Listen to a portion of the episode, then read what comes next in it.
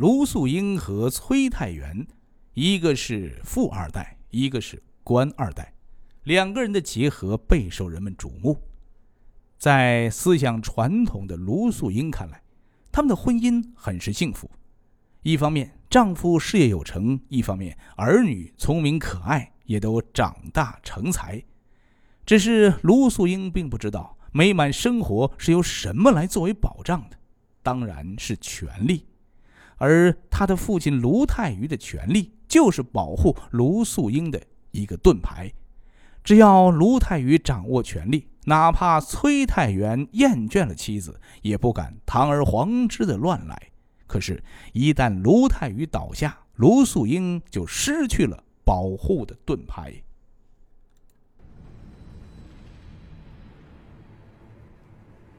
一九九七年，卢泰愚被韩国大法院判处了十七年的有期徒刑。虽然不久之后他获得了特赦，但是他在政坛的影响力却早已经不复从前。大树倒下，最先遭殃的并不是卢素英，而是崔太元和他的生意。二零零三年，崔太元因为经济犯罪被逮捕，要入狱三年。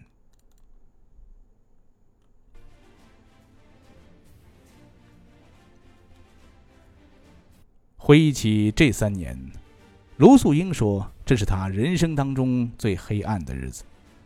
一面要担心入狱的丈夫，又要寸步不离守着患糖尿病住院的儿子。那段时间，卢素英累倒，一闭眼就能够睡过去的样子。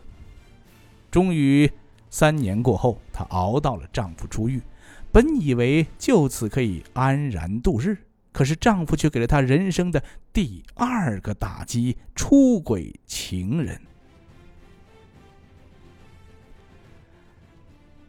崔太元和他的情人相识于二零零八年。崔太元对这位情人可谓是真心实意的好，不仅给他购置了可以俯瞰汉江的一座豪宅，还给他创立了一家慈善机构，叫 TNC 慈善机构，名字。就取自于崔太元和他这位情人两个人英文名字的缩写。如果是在以前，顾及到卢太愚的影响力，崔太元不敢轻举妄动。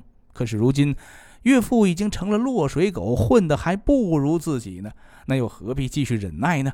崔太元包养情妇，根本就不打算瞒着妻子，而是非常高调的和情妇同居了起来。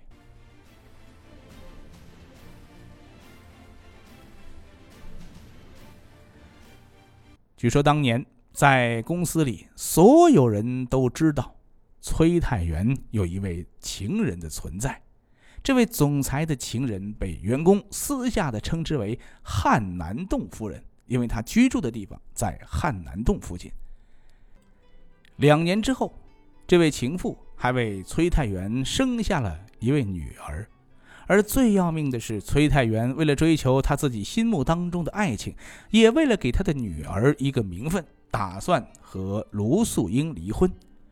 已经忍气吞声两年的卢素英受此屈辱，却做出了一个匪夷所思的举动。她苦苦哀求丈夫不要离婚。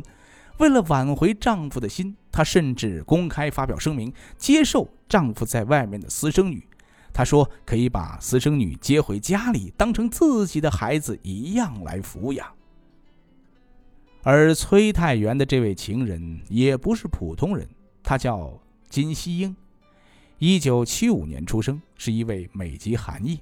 他曾经入围了美国地区的韩国小姐。除了天生丽质的外表，在上大学的时候，他还开始做公益，还曾经在自己的社交账号上发布过照片。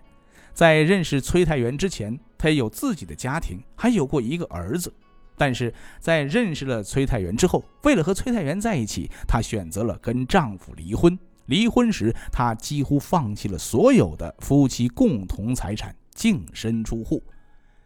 不仅如此，在崔太元入狱期间，她还曾经多次带着女儿到狱中去探望。所谓患难见真情，一来二去，他在崔太元心中的地位也在直线上升。所以，为了和情人在一起，崔太元提出了离婚。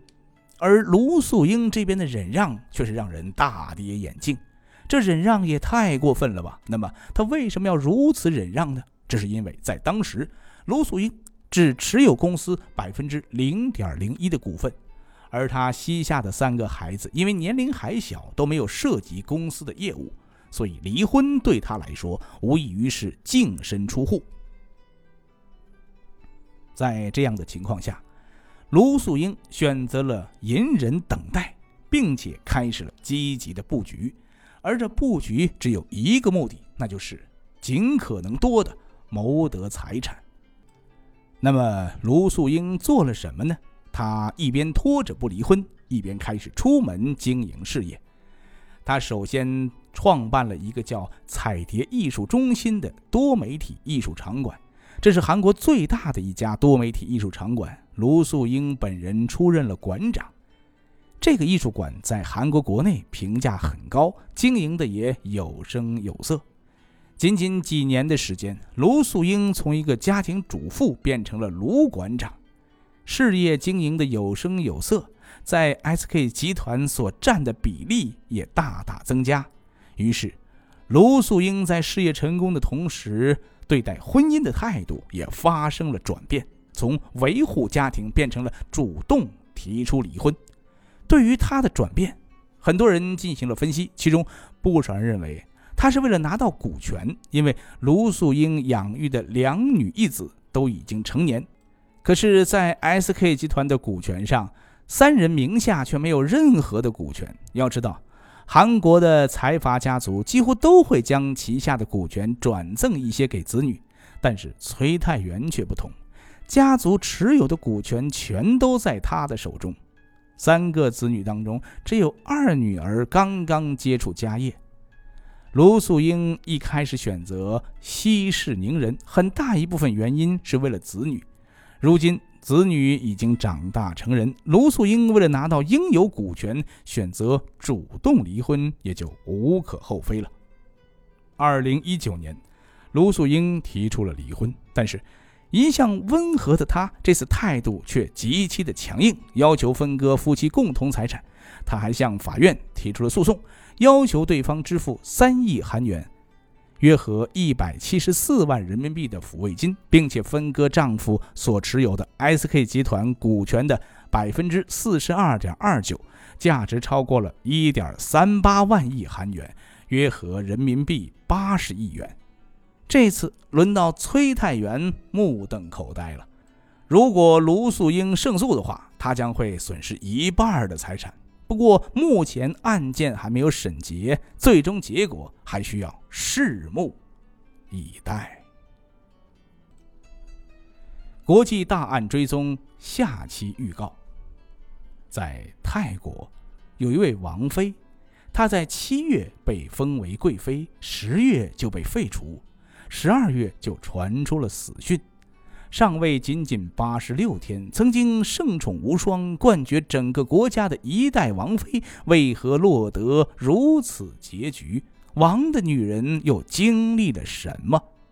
萨瓦迪卡王妃的生死谜案，欢迎大家订阅收听《国际大案追踪》的下期节目。